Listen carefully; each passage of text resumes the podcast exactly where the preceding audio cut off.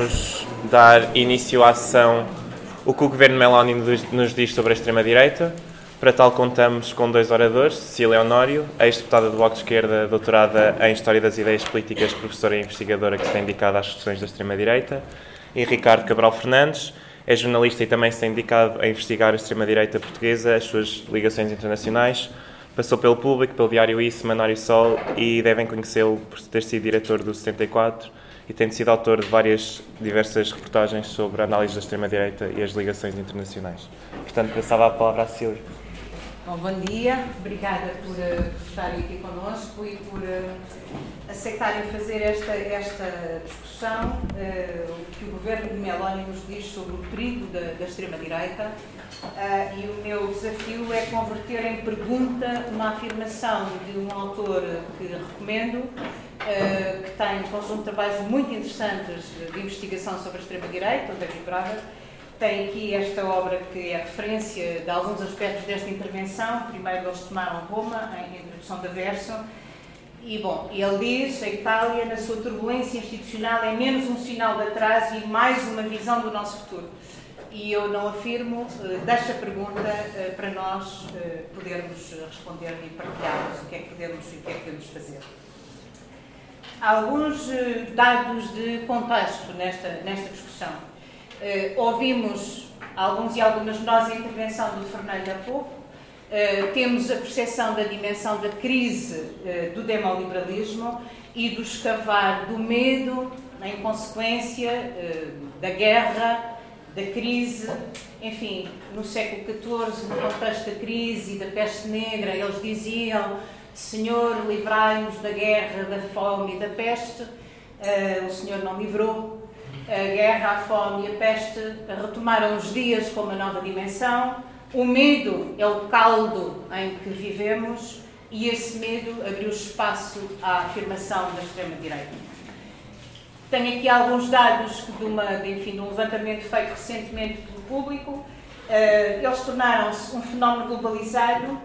Eh, há três parlamentos onde não há representação da, da, da extrema-direita, Irlanda, Lituânia, Malta, se não me engano, e de resto, eh, em, 15, em 19 países, por exemplo, a sua eh, percentagem é à volta dos 15%, sendo que normalmente os investigadores de, de, desta área reconhecem que os 10% são a barreira do perigo.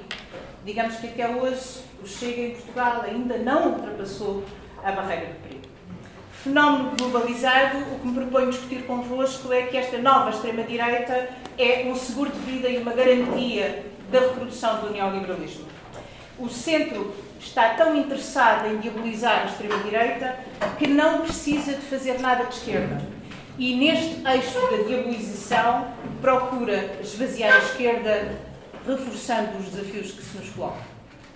A Itália, o que é a Itália? A Itália é a história de como o centro político comeu a esquerda e de como o centro político foi engolido pela extrema-direita. E hoje, grande parte do seu sucesso deve-se a esta capacidade de domesticação da direita dita tradicional conservadora. É uma linha, enfim, que alguns e algumas de nós partilhamos, de, de, de destas, destas questões. Preocupa-nos menos digamos, um ressuscitar do fascismo histórico como nós o conhecemos ou estudamos, do que compreender a profundidade com que esta nova extrema-direita vai escavando e domesticando a direita tradicional, transfigurando as democracias liberais e, do meu ponto de vista, dando um seguro de vida, enfim, eh, de enorme valor à afirmação do neoliberalismo.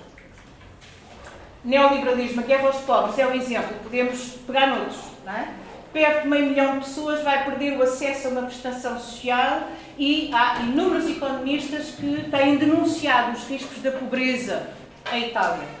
O governo italiano avisa por SMS, no final do mês de julho, que 169 mil agregados familiares, isto vai dar meio milhão de pessoas, ia deixar de receber o equivalente, enfim, ao RSI. E isto tem impacto particularmente em pessoas em situação de desemprego e o discurso sobre estas pessoas em situação de desemprego é a culpa é vossa.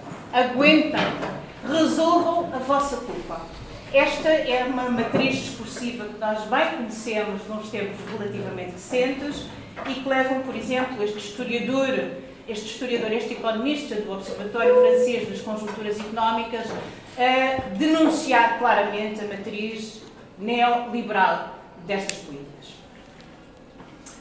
Sobre a relação com a União Europeia, eu tenho alguma vocação otimista, para quem me conhece, um, eu pensei, bom, eh, quando, quando a Meloni teve o resultado que teve nas últimas eleições, eu pensei, mas isto agora a vida não lhe vai correr lá muito bem, porque ela precisa do guito e, e é provável que a outra eh, estabeleça umas linhas vermelhas, enfim, que, que ela não pode pisar. Para quem teve este resíduo de esperança, os dias mostram exatamente o oposto. Temos aqui uma foto, esta foto, é, enfim, aparece em inúmeras eh, notícias, este sorriso, eh, enfim, de confiança mútua. Um, o Van der Leyen aparece ao lado dela a sorrir, o Macron, como sabem, torceu muito o nariz e disse agarra-me-se no meu bato, e, e, depois a seguir estende-lhe uma passadeira vermelha, e a Itália faz hoje falta na geoestratégia da guerra e da atlantização. Ela reafirmou, Van der Leyen, o compromisso com o plano de recuperação e com as políticas de austeridade, e deixo-vos uma citação de um artigo muito interessante que saiu no, no Mundo Diplomático de, de, julho, uh, do, do Benoit Préville, que ele diz, preparou o orçamento de austeridade, fez cortes nas despesas sociais, silenciou as críticas antes feitas à Operação de Bruxelas, porque precisa dos 191 mil milhões de euros até 2026 e, portanto, este aperto de mão é um aperto de mão consagrado por uma ligação e uma ratificação da União Europeia relativamente ao governo Meloni. O Brothers vai até mais longe nesta denúncia, enfim, não, não vou ler isto tudo, eh, mas chama bem a atenção, que ele enfim, é bastante cáustico, esqueceram-se rapidamente que ela era uma ameaça, ela passou a ser um parceiro responsável, esqueceram-se da admiração por Mussolini, esqueceram-se da sua ligação, da sua ligação não, da sua, da sua pertença a um partido neofascista, esqueceram-se da retórica, da retórica profundamente agressiva. Ela diz à mãe, à, à, à guerra uh, e às relações e ao eixo das relações uh, da atlantização e do poder da NATO e dos Estados Unidos, e basta isto, e bastou isto para a converter uh, numa parceira responsável. Um, enfim, podíamos hoje ficar assim agora, neste momento, bastante assustadas e assustados, e então uh, qual é a ameaça que temos para nós? E eu gostaria de retomar, uh, enfim, um pouco da história da Itália, para vocês compreenderem, para nós compreendermos a crise do neoliberalismo e uh, a dimensão de destruição do sistema partidário decorrente do segundo pós-guerra e nesse sentido eu vou procurar, sem ser muito chata, dar-vos algumas linhas da história e ao mesmo tempo alguns alertas que nos podem ser úteis na discussão eh, que temos pela frente. Vou recorrer ao David Brother mais uma vez e esta obra que é uma referência. Se hoje a agenda da extrema-direita está muito focada na migração e na substituição demográfica, não é? tem noção do complô, portanto há um, há um complô para a substituição demográfica da população branca ocidental. Se hoje este foco é muito importante e se a imigração constitui um laço na agenda política da maior parte destas formações, convém não esquecer que esta história começou uh, com a questão da corrupção. A corrupção, no caso da Itália, é fundamental para a compreensão do Berlusconi. Quais são os elementos-chave neste processo? Corrupção, justicialismo, revisionismo histórico, inclusão do PCI e metamorfoses neoliberais do partido que o substituiu, eh, do Partido Democrático de Esquerda, colonização da esquerda, de toda a esquerda, por este Partido Democrático, vampirização do centro político pelo sincretismo político do movimento 5 estrelas. Nota de alerta: o endividamento brutal da Itália naturalizou a austeridade e os famosos governos tecnocráticos, não é? Eh, temos percepção de que a Itália foi um campo de ensaio para a intervenção da União Europeia na Grécia. Eh, temos noção de que os irmãos de Itália ficaram de fora do último governo tecnocrático e que lhes permitiu afirmarem-se nas últimas eleições como nós somos a única oposição possível. Uh, algumas notas também da história. O fascismo foi a Segunda Guerra Mundial, o segundo pós-guerra foi dominado pela democracia cristã, pelo seu bloqueio do Partido Comunista até à sua eliminação, com uma nota, enfim, hum, que nos diferencia, no caso das eleições portuguesas em 76, o Partido Comunista Italiano valia 34,4% em 1976. Não foi uma força anticapitalista, falaremos um pouco mais sobre isto, e fez inúmeros compromissos com a democracia cristã. A Operação Mãos Limpas, que toda a gente aqui conhece, desmoronou do ponto de vista do Brother a chamada Primeira República, 1994 é o ano da ruptura, desmantelou os partidos tradicionais, massas tradicionais, e isto conduziu à afirmação e à liderança do Berlusconi, sendo que, do seu ponto de vista ainda, só a Lega acabou por recuperar a sua matriz como partido eh, de organização e como partido com implantação muito forte eh, no plano local. A mudança de nome, portanto, do Partido Comunista em 1991 foi muito mais uma, do que uma renomeação, foi o claudicar de um projeto que conduziu à inclusão da esquerda eh, e à conversão da nova formação política do Partido Democrático da Esquerda numa formação que vai, enfim, do comunismo dar os saltos todos, o comunismo, a social-democracia e a implantação de um programa neoliberal muitíssimo radical no, no caso Itália. A Itália conhece nos anos 90 uma verdadeira revolução thatcheriana. Os liberais e a Lega estão, estarão unidos contra o peso do Estado, contra o peso dos sindicatos, contra o peso dos direitos laborais. Eh, o Berlusconi conhecem-no, enfim, morreu lá há, há, relativamente pouco tempo e foi tratado com bastante dignidade pelos órgãos de comunicação nacionais. É, é um tipo, é um brutal anticomunista, utilizou enfim, o complô, mais uma vez a teoria do complô, denunciando que os comunistas controlavam tudo, até a comunicação social. E neste caminho, nestas décadas até à afirmação, ao triunfo da Meloni, há linhas da história que nos convém sublinhar. Uma delas é a distorção e a extinção da memória antifascista até ao apagamento. Pelo que como alerta para nós, para cada uma e para cada um de nós nos dias que correm, a disputa da história e da memória é uma exigência que nos é colocada diariamente. Não podemos deixar que estes tipos limpem a história a seu gosto e essa disputa, todo o trabalho, por exemplo, que a Abril agora está a fazer para a comemoração dos 50 anos do 25 de Abril, é um trabalho fundamental da disputa da memória. Estamos cá para ela. Ela é uma exigência que, nos coloca, que se nos coloca em cada dia. Isto esteve profundamente ligado ao revisionismo histórico, também já o conhecemos, é um trabalho que a extrema-direita hoje faz exemplarmente, denunciando que os antifascistas e os resistentes, enfim, eram todos mancomunados com a União Soviética, que o próprio Partido Comunista não era mais do que a, coluna, a quinta coluna da União Soviética ehm, e que, portanto, não tinham qualquer eh, valor nesta nova Itália reconstruída por Berlusconi. Inclusão da esquerda, portanto, o Partido Comunista perde, acabou-se. O Partido Democrático da Esquerda, nos anos 90, é um partido convertido ao neoliberalismo. Há um episódio que nós gostávamos de vos passar, talvez possamos fazer ainda se tivermos tempo, de, de, uma, de, uma, de um documentário do Nani Moretti, em que o, o Berlusconi desafia o D'Alema, não é? E, e, e depois mostra o seu desespero e diz Epá, homem, mas tu diz pelo menos qualquer coisa de esquerda, qualquer coisa com alguma dignidade. E, e, é o testemunho desse desespero de uma esquerda que quer continuar a ser e quer continuar a encontrar algum representante e olha para aquela gente e ouve aquela gente e não há nada, e não há nada. Um, e depois, portanto, o controlo serve como advertência do meu ponto de vista também, que este controle que o Partido Socialista, o PS hoje exerce no centro político, só nos deve preocupar. E uh, é um tópico que deixo depois para a nossa conversa. Ao mesmo tempo, a transformação da lei eleitoral da Itália levou, favoreceu a afirmação de dois grandes blocos políticos, não é? do centro-esquerda e do centro-direita, uh, com o projeto de evitar a canibalização pela extrema-direita, e esta tentativa provocou exatamente o oposto, a canibalização das forças de esquerda pelo partido do centro e pelo partido da democracia.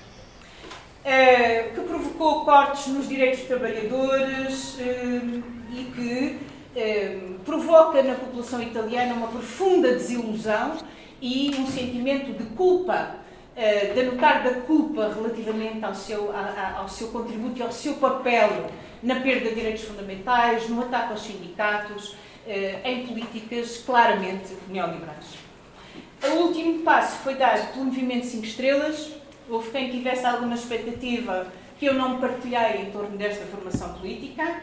É visto neste momento como uma força que aspirou o voto da juventude, o voto dos trabalhadores, e que acabou por engolir o que sobrava do centro-esquerda, servindo como trampolim, trampolim para a Liga do, do Salvino. Tem aqui alguns dados sobre a captura do eleitorado eh, do antigo eh, PCI e do, do PT e percebem que o Movimento 5 Estrelas, com a grande conversa e com o pano de que nós não somos nem de esquerda nem de direita, somos populistas radicais, Uh, e o discurso salvífico e de personificação em torno dos seus líderes, aquilo que conseguiu foi acabar por comer o que sobrava do centro político. E a outra nota de advertência que, que nos deixo é que toda esta conversa em torno de, da desvalorização da esquerda, do que é esquerda e do que é direita, e das forças que se afirmam para além da esquerda e para além da direita, todas estas conversas exigem de nós muito cuidado, muito trabalho, porque por trás disto há uma captura da esquerda, normalmente por formações, sabem e lembram-se perfeitamente do que é que o Macron fez. Última nota, para não tomar muito tempo e podermos conversar, e aqui eu inspiro-me e recomendo o livro, o livro da Shane Norris, Bodies Under Siege, um, enfim, que é um trabalho que vai muito para além da Itália e que esta jornalista que, que, eh, que, trabalha também no Guardian faz uma investigação bastante intensiva sobre os ataques aos direitos sexuais e reprodutivos pelo mundo inteiro, denunciando as organizações, os modelos de financiamento e, e explicando as pipelines que levam eh, digamos, dos cafundós da política e da opinião para o mainstream, a agenda antifeminista da extrema-direita, deixo-vos algumas notas de uma conversa que também poderemos fazer.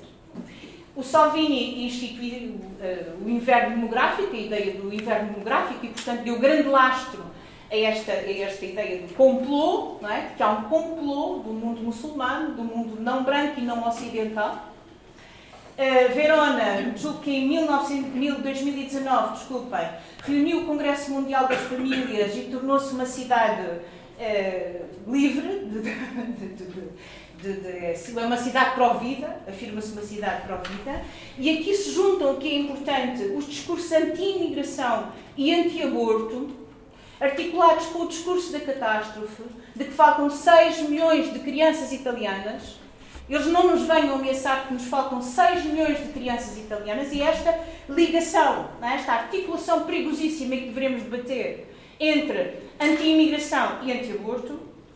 A Meloni, portanto, o Salvini tem, eu sei que só dois minutos, o Salvini eh, conseguiu fazer triunfar, enfim, eh, a ligação entre vários, várias noções profundamente reacionárias, conhecemos, a fusão da família e da nação, as restrições no acesso ao aborto, incentivar a natalidade, inclusive apoios financeiros para manter a gravidez e a criança para a adoção, etc.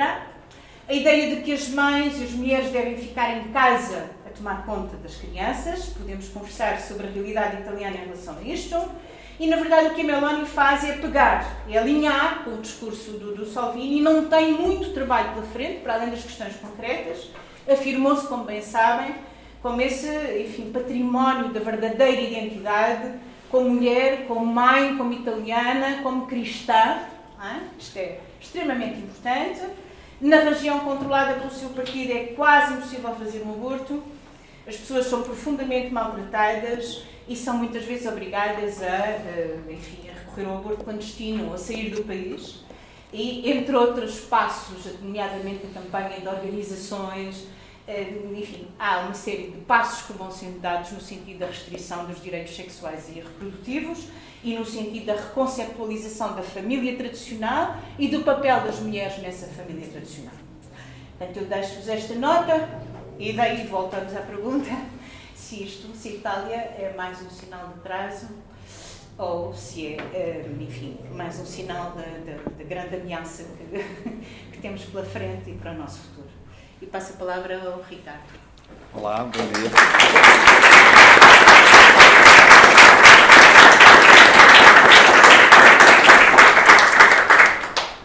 Bom dia. Um, a Cília já tocou em vários dos pontos que eu vou tocar. Uh, quando, a 25 de setembro, uh, a Meloni ganhou as eleições legislativas em Itália, houve vários órgãos de comunicação social que disseram, aliviando a carga, que era o governo mais à direita que a Itália já tinha, uh, já, já teve.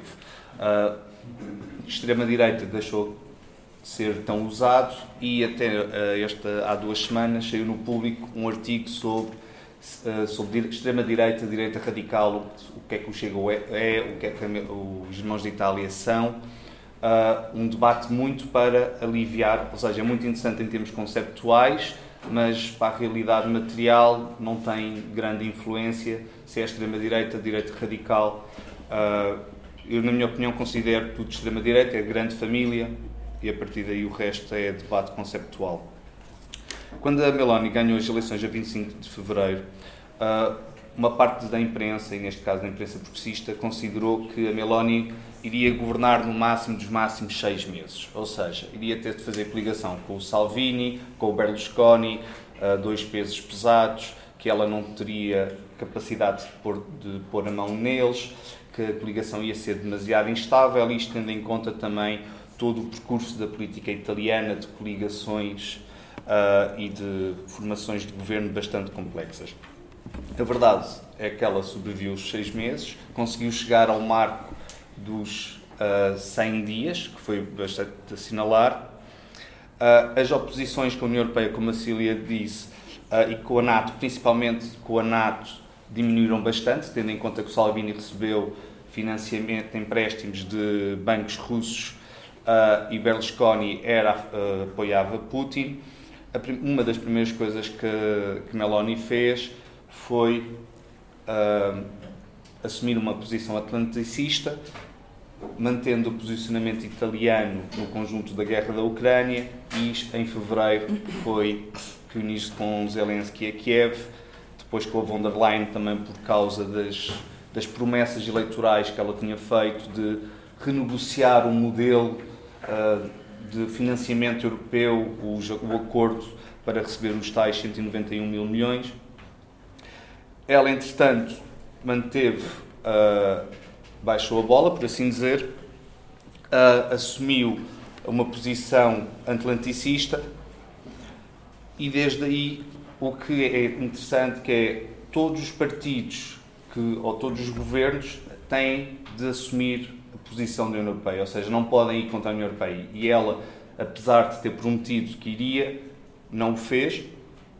Uh, e isto é importante, tendo em conta que, quando houve uh, o governo tecnocrata de Mário Draghi, em que ela ficou isolada na oposição, o que beneficiou para esvaziar o, o, o Alega uh, e até uma parte do eleitorado do Berlusconi, depois aceitou a austeridade e o último, o último Orçamento de Estado seguiu as mesmas linhas gerais dos governos de Mário Draghi, satisfazendo tanto a União Europeia como a classe capitalista dentro de Itália. Não obstante, tendo em conta que ela vê-se amarrada a nível externo, ela tem de cavalgar a nível interno e aí tem de endurecer as suas posições ou levar à letra eh, eh, essas posições. Em primeiro lugar, com, por exemplo, a flexibilização dos contratos laborais uh, temporários e anunciado no 1 de maio passado.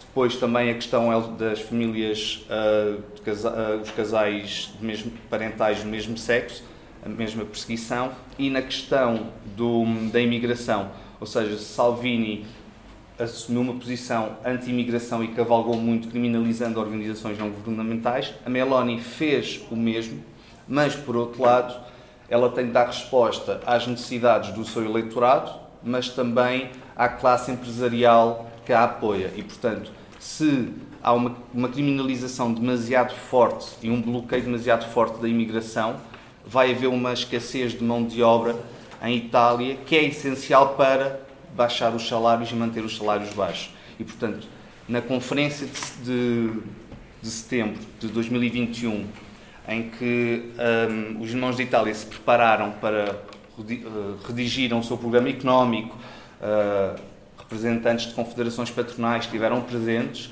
a imigração foi um, uma, uma questão muito importante em que lhe avisaram nós precisamos de imigração, mas vocês têm de conciliar o discurso da grande substituição com uh, a entrada da imigração, ou seja, como é que vão conciliar.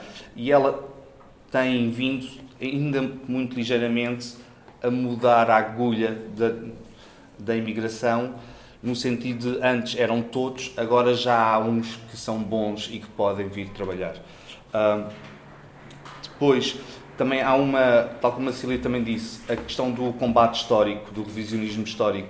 Uh, uh, os irmãos de Itália começaram, agora o dia da libertação, no 25 de Abril, querem passar a ser o dia da liberdade. Ou seja, começam essas pequenas nuances. Uh, também o relativismo histórico de quem combateu na Segunda Guerra por Mussolini e pelo Hitler, na República de Salo, uh, também eram pessoas de valor porque combateram pelo que acreditavam. E, portanto, há este relativismo histórico em que até o presidente do, do Parlamento italiano, no último 25 de Abril, pôs isso mesmo em causa, ou seja, a, a Constituição uh, não é antifascista, apesar de proibir um, os partidos fascistas e dos seus legisladores terem imposto na, na, na sua redação um espírito antifascista, começam também a tentar destruir, uh, tijolo a tijolo, o, o institucionalismo antifascista italiano.